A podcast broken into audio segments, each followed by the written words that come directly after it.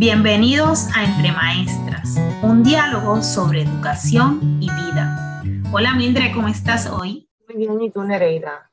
Muy bien, y esperamos que todos los que nos escuchen se encuentren bien. Y en el día de hoy le vamos a hacer una invitación a que mientras nos esté escuchando esté en un espacio cómodo y agradable y participe junto con nosotras de algunas de las conversaciones que vamos a tener, reflexiones y a la misma vez algunos ejercicios que nos lleven a vislumbrar cómo eh, practicar en nuestra vida diaria el poder manejar lo que son las emociones y enfrentarnos a diversos retos. Y en este momento los invito a que imaginen que su mano es su cerebro. Y mantenga su mano en alto, con la palma de la mano hacia afuera. El pulgar va a representar la parte del cerebro de donde provienen los sentimientos. En este momento, doblen el pulgar hacia la palma de la mano y los otros dedos son los que van a representar de dónde provienen los pensamientos. Así que van a doblar los dedos sobre el pulgar. Cuando usted tiene sentimientos muy fuertes, es como si abriera la tapa y en ese momento es como si se levantaran los cuatro dedos de su mano la parte del cerebro de donde provienen los sentimientos, entonces toma control.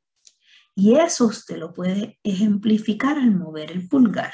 En este momento, elige un sentimiento de enojo, vergüenza, entusiasmo, alegría, ansiedad, decepción y piense en una ocasión en lo que se sintió de manera muy fuerte Represéntelo con su mano, colocando el dedo pulgar dentro de la palma de la mano, bajando los otros dedos y siente esa emoción ahí en ese cuerpo.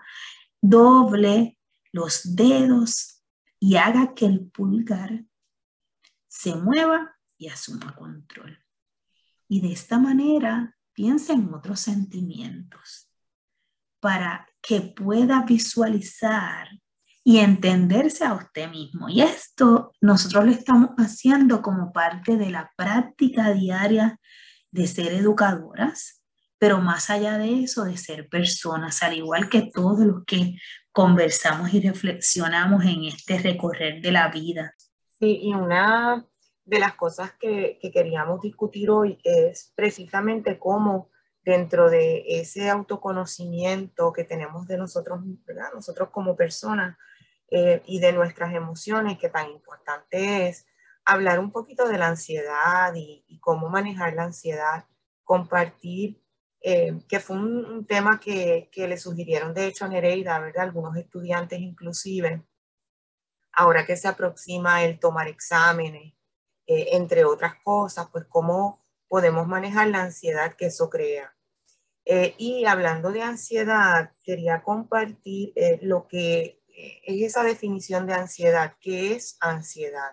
Y la Asociación de Psicología Americana define ansiedad como una emoción caracterizada por sentimientos de tensión, pensamientos, preocupación, cambios físicos y cambios también en nuestra presión sanguínea.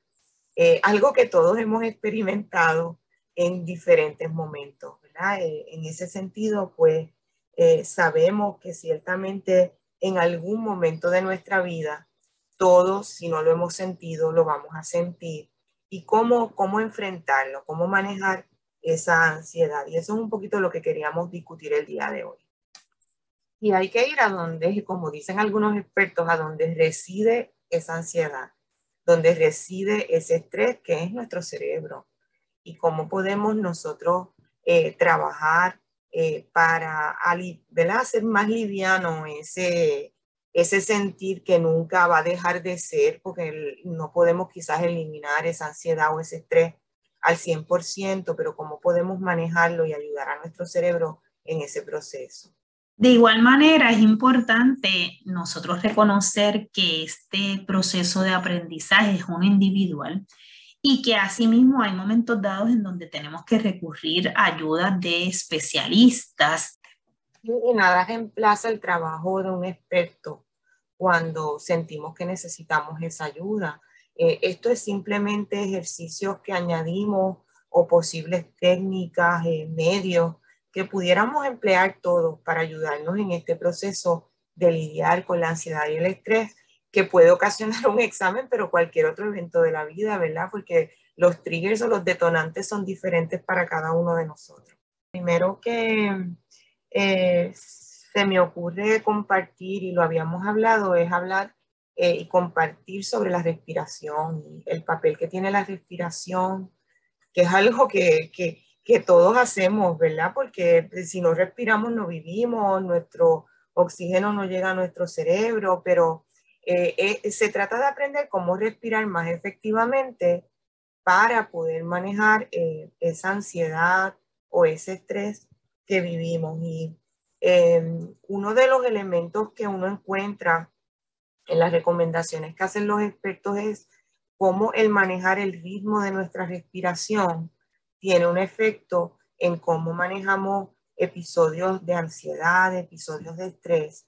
Eh, y se trata, hay dos palabras que se repiten en lo que uno encuentra como recomendación de los expertos y es el controlar e ir de alguna manera bajando la intensidad de esa respiración.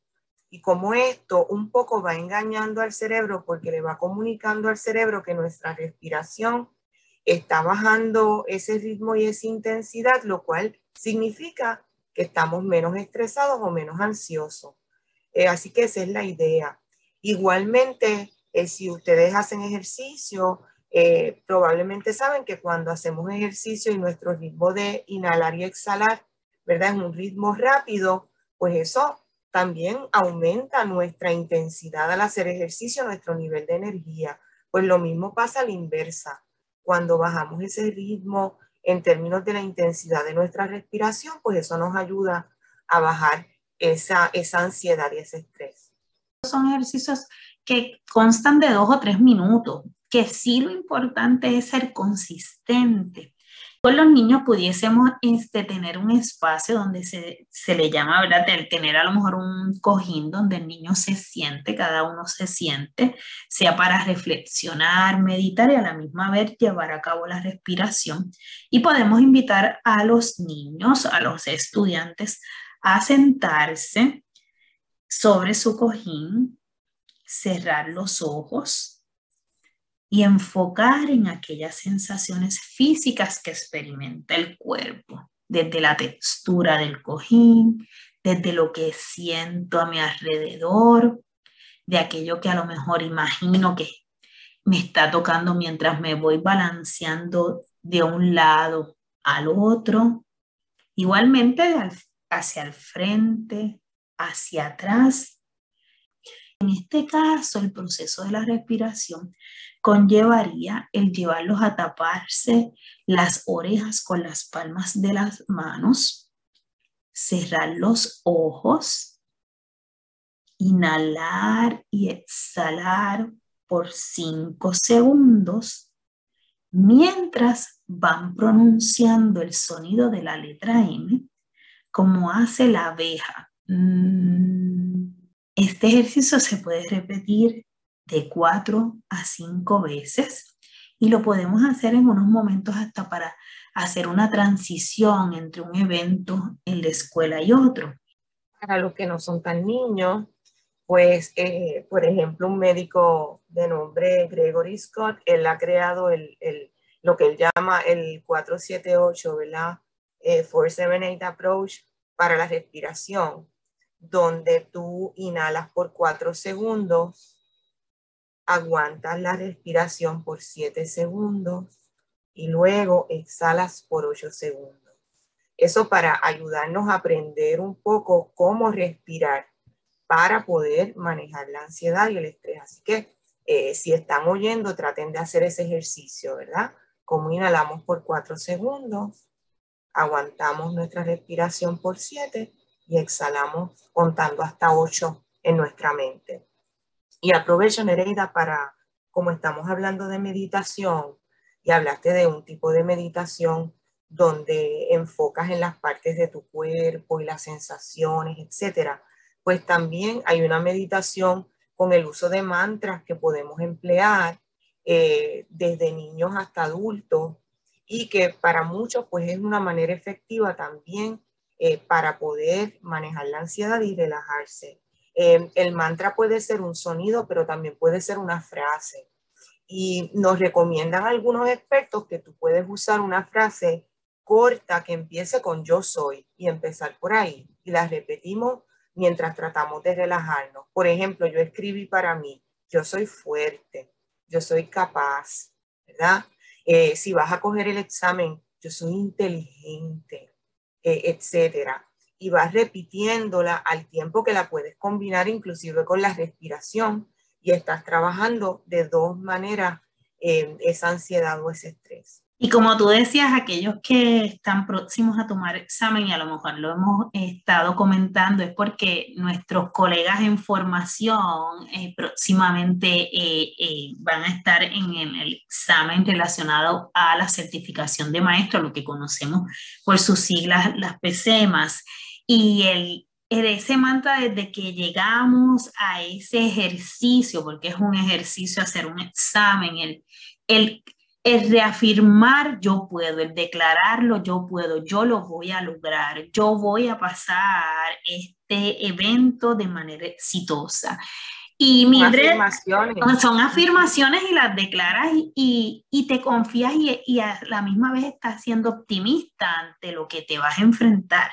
Y Mildred decía de sus frases, y hay una que yo he acogido de ella por muchos años, y si la aplico del contexto del yo, yo confío y camino.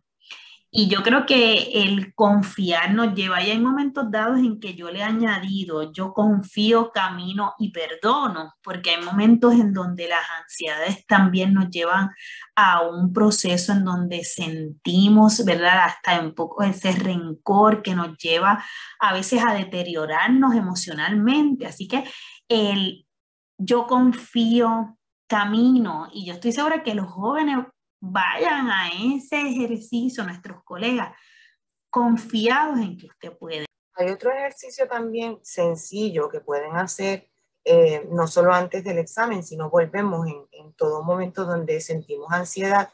Eh, y se nos recomienda apretar los músculos, por ejemplo, de la cara. Lo puedes hacer con las manos, lo puedes hacer con el estómago también. Eh, sostener, ¿verdad? Eh, esos músculos apretaditos y soltarlos y relajarlos. Porque nuevamente le estás enviando el mensaje al cerebro de que mm, estabas estresado, pero te pudiste relajar.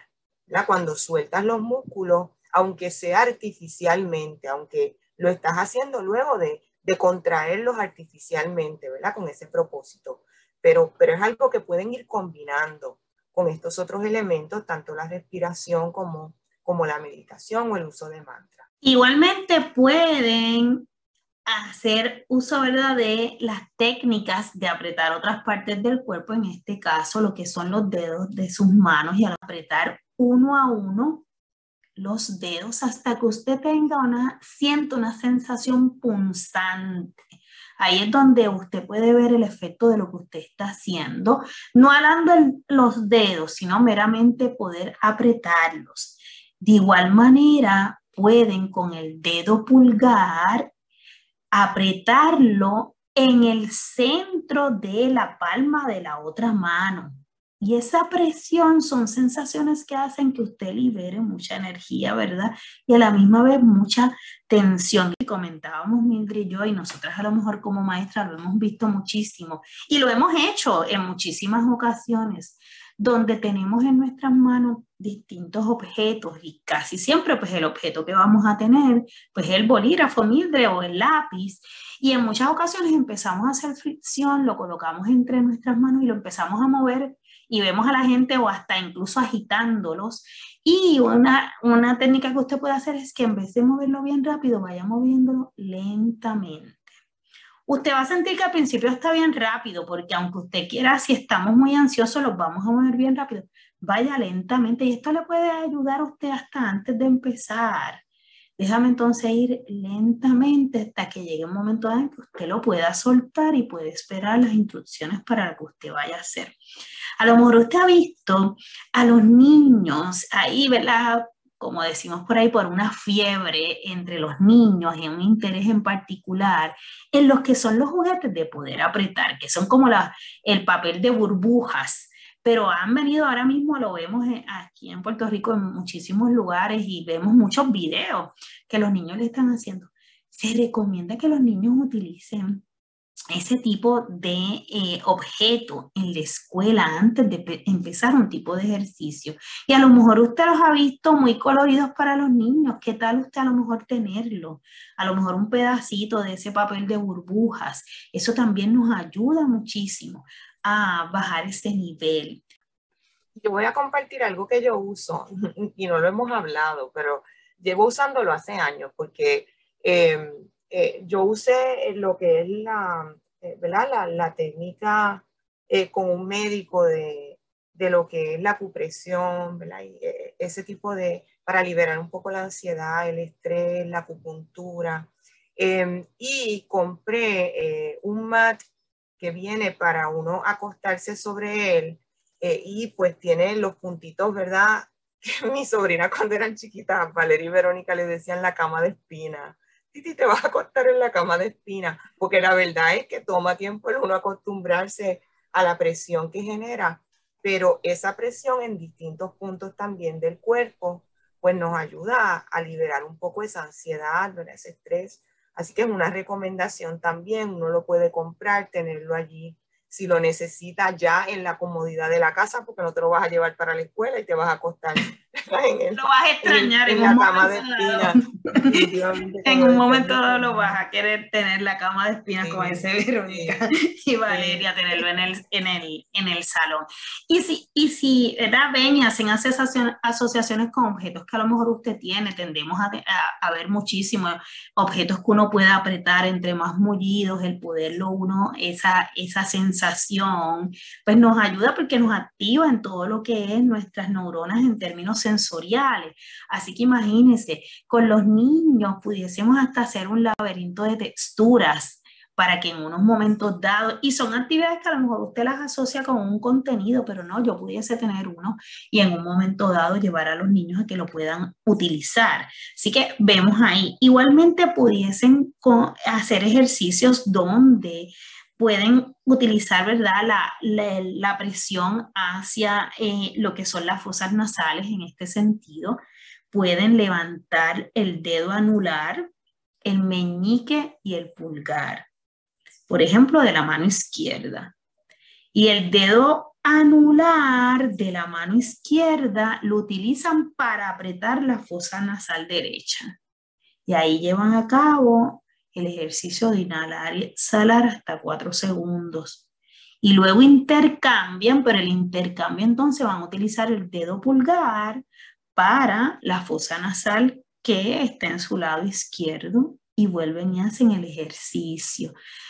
Cada uno tiene su manera de manejar la ansiedad. Yo creo que la esencia es cuáles utilizo y entre más herramientas pueda tener, mucho mejor. Porque hay veces que nos sentimos que, era como nos dicen, cuente del 1 al 10 y usted va por el 1 al 10 y sigue aumentando y usted dice, tengo que llegar casi a 100 y no le funciona, como cuando usted quiere dormir porque tiene muchas preocupaciones, mucho estrés y le dice, bueno, pues acuéstese, piense en ovejitas y cuéntela yo me imagino que hay gente que eso le funciona. A, mí tampoco, y al contrario, veo más y me da hasta incluso más ansiedad.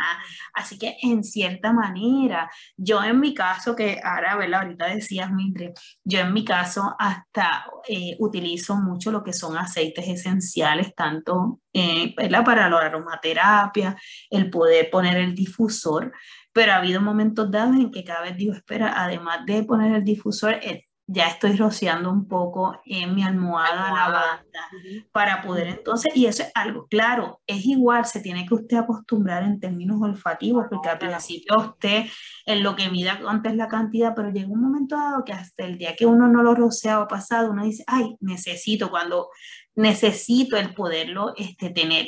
Sabes que algo también bien simple, eh, cuando nos echamos agua fría en la cara, eh, en momentos de ansiedad nuestro ritmo cardíaco también disminuye, porque a veces con esa ansiedad vienen las palpitaciones y tú sientes ese, ese ritmo más intenso. Esa agua fría y esa sensación, hablando de sensaciones, pues también tiene un efecto en disminuir eh, ese ritmo, ¿verdad? Eh, agitado que viene a veces junto con la, con la sensación de que estamos ansiosos. Y asimismo podemos este, vincular que hay otros recursos que podemos utilizar, como puede ser este, la, la música.